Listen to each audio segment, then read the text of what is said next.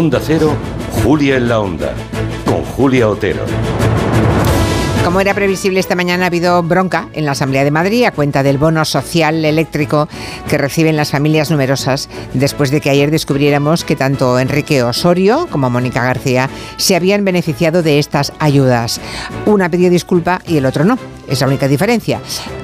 Ese bono Recibirlo es perfectamente legal, pero desde luego es poco ético y muy poco estético, dadas las estrecheces que pasan otros ciudadanos. Las ayudas debieran ser para quienes las necesitan, por mucho que el vicepresidente de la Comunidad de Madrid no vea nunca pobres por ningún lado. Pero miren, el escándalo ha servido al menos para que esta mañana la ministra Teresa Rivera admita que el gobierno se está planteando limitar el acceso al bono en función de las rentas. Así que hoy en el tiempo de gabinete vamos a reflexionar sobre este caso y sobre la finalidad de las ayudas a los colectivos vulnerables, que muchas veces acaban en manos de quien no las necesita, pero que cuentan con la capacidad y los medios para tramitarlas. ¿Deberían darse todas las ayudas por renta?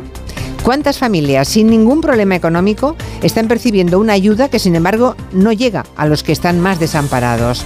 Hay que acabar con las ayudas universales y fijarlas solo por el nivel de renta. No hay unanimidad en esa respuesta, seguro que hay muchos matices. Veremos qué opinan en el tiempo de gabinete Julio Leonard ah, y Angélica Rubio. Y Carolina Vescanza, eso es.